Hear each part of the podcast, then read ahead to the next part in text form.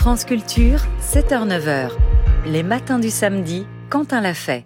Imaginez un paysage, un paysage français et proustien, proustien dans le premier sens du terme, un paysage tel que décrit dans l'œuvre de l'écrivain aux abords de Combray, retour à la vie réelle, contemporaine.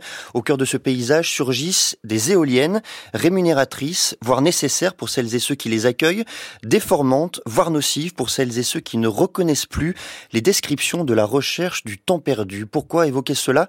Car mercredi dernier, le Conseil d'État a rendu une décision historique après trois années de bataille, il a statué, selon une information révélée jeudi par Libération, en faveur d'associations qui contestaient l'implantation d'un parc éolien à Vieux-Vic et à Montigny-le-Chartif, en Eure-et-Loire, situé à 5 km environ d'Illier-Combray, le lieu au cœur du côté de chez. Alors pour comprendre les motifs et la portée de cette décision, le contexte local également, je reçois ce matin Bernard Puanchet. Bonjour.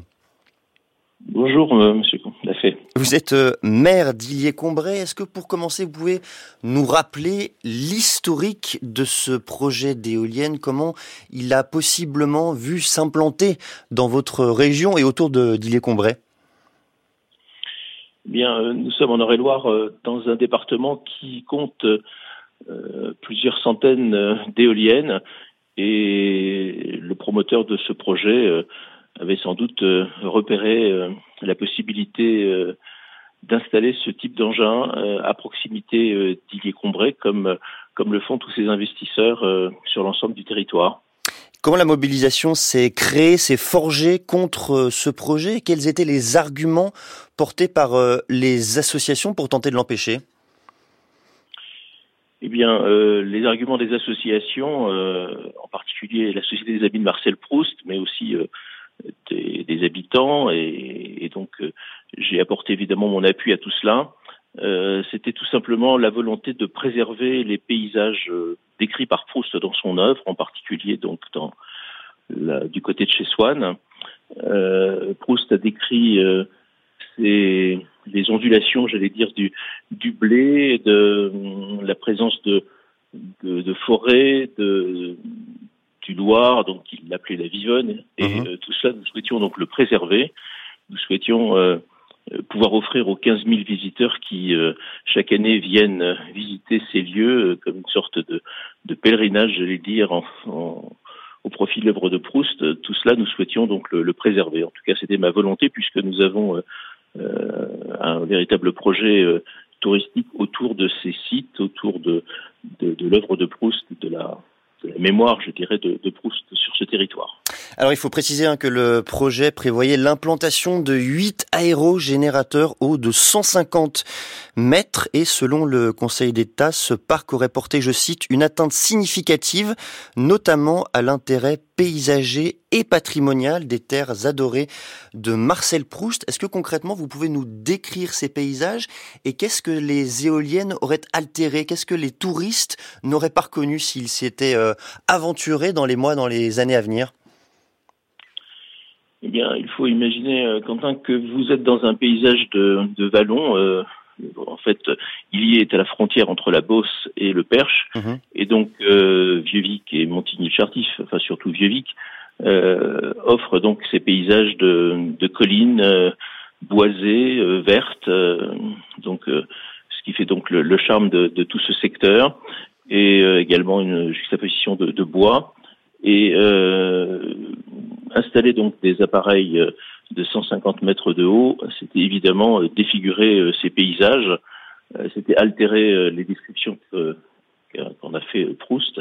Et j'imagine que les visiteurs, dont 40% viennent de l'étranger, se seraient étonnés, pour ne pas dire plus, de ces balafres verticales dans un paysage, encore une fois, immortalisé par l'œuvre de Proust et, et auquel aussi nos habitants sont évidemment sensibles.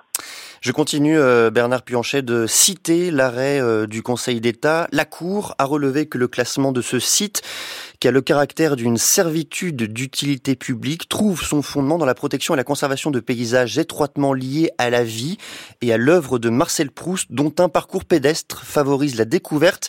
Elle a également relevé que le clocher de l'église d'Illier-Combray et le jardin du Pré Catelan, dessiné par Jules Amiot, oncle de Marcel Proust, sont classés au titre des monuments historiques. Fin de citation, peut-être venons-en au texte, Bernard Puanchet, puisque je vous ai proposé de lire un extrait qui décrit ces paysages qui auraient été altérés par les éoliennes. Je vous cède la parole et on reviendra ensuite sur le projet tel qu'il a été euh, arrêté par le Conseil d'État. Alors, euh, à défaut de vous lire le texte, peut-être simplement vous dire que, en effet, euh, il, est, il est combré et, richement doté en monuments historiques, puisque l'église du XIVe et XVe siècle fait partie en effet des monuments historiques, que nous avons le jardin dessiné et, conçu par l'oncle de Proust, et que nous avons également, le Conseil d'État ne l'a pas relevé, mais la maison de Tante Léonie, donc, où Marcel Proust a passé plusieurs semaines de vacances, euh, il a puisé donc son inspiration pour euh, pour la partie du côté de chez Swann. Donc euh, la réunion de ces trois de ces trois monuments ont motivé à partir de 2014 la volonté de de protéger ces sites, non seulement les trois monuments historiques, mais encore une fois tous les paysages décrits par Proust qui constituent une sorte d'ensemble, une sorte de, de, de lieu à, à préserver. Et euh, l'État euh, a souhaité que nous installions donc une SPR, donc que nous un site de préservation, un site pardon patrimonial remarquable, euh, doté donc d'une AVAP, d'une aire de valorisation architecturale et patrimoniale, qui définit ce qu'il est possible de faire ou de ne pas faire. Et euh, cet outil, ces outils en tout cas, euh, aident et ont contribué sans doute à la décision du Conseil d'État de préserver encore une fois euh, cette, euh, ces paysages, de préserver la ville avec ses monuments historiques. Et je ne peux que m'en féliciter encore une fois. Est-ce qu'il y avait, Bernard euh, Puyanchet, dans votre commune, à Illier-Combray, dans les communes alentours, consensus sur ce sujet? Est-ce que certains de vos administrés et des personnes qui vivent dans la région étaient euh, absolument d'accord sur l'idée qu'il fallait empêcher euh, à, ces, à ces éoliennes de se dresser dans le paysage? Non, en vérité, il n'y a pas eu de, de débat, il n'y a pas eu de, j'allais dire, de, de forme de consultation. Euh, il y avait en tout cas la nécessité de préserver ces sites, de préserver aussi la qualité de vie de, de nos habitants. Donc, euh, je ne peux pas dire qu'il y ait eu euh, véritablement des échanges avec la population. Je pense qu'aujourd'hui, euh, la population va découvrir en fait la décision du Conseil d'État pour une bonne partie. Mmh. J'espère qu'il s'en félicitera, mais je, je pour vous donner ma position, moi d'élu, en tout cas, je ne suis pas opposé aux éoliennes en général. Encore une fois, je suis pas un expert, donc je suis bien incapable de dire si c'est opportun ou pas. Mais dans ces paysages, encore une fois, que nous nous efforçons de, de protéger, d'améliorer, et comme vous l'avez dit, d'y aménager des parcours afin que les touristes euh, puissent découvrir euh, les pages, les pages euh, écrites par Proust, je vais dire grandeur nature. cela me paraissait totalement impossible d'accepter, en tout cas, euh, ces, ces aérogénérateurs, comme vous les appelez, euh, de 150 mètres de haut, qui de toute façon se seraient vus dans les paysages décrits puisqu'ils dépassaient largement la hauteur euh, des zones boisées et, et que l'horizon relativement dégagé aurait, aurait, évidemment permis d'être vu à partir d'Illy Combray. Vous inquiétait également, Bernard Puyanchet, vous nous l'avez euh, présenté, exposé même lorsque nous avons euh, préparé cette émission ensemble, c'est la façon dont ces éoliennes auraient pu être démontées ou auraient ne, pas, ne, ne pu ne pas être démontées plutôt. Est-ce que vous pouvez nous expliquer votre position sur ce sujet? Oui, alors cette fois, c'est peut-être plus une position de citoyen, euh, même si ça se recoupe avec ma fonction d'élu. Moi, je suis assez surpris, en effet, que euh, ces sociétés qui sont donc des, avant tout des sociétés euh, financières, euh, identifient donc des zones sur lesquelles elles peuvent implanter, elles peuvent implanter donc ce type d'appareil. puis ensuite, lorsque ces engins vont, vont arriver à, leur terme, donc dans 25 ou 30 ans, pour ce que j'en sais, j'ai donc échangé avec des élus, des parlementaires à ce, à ce sujet.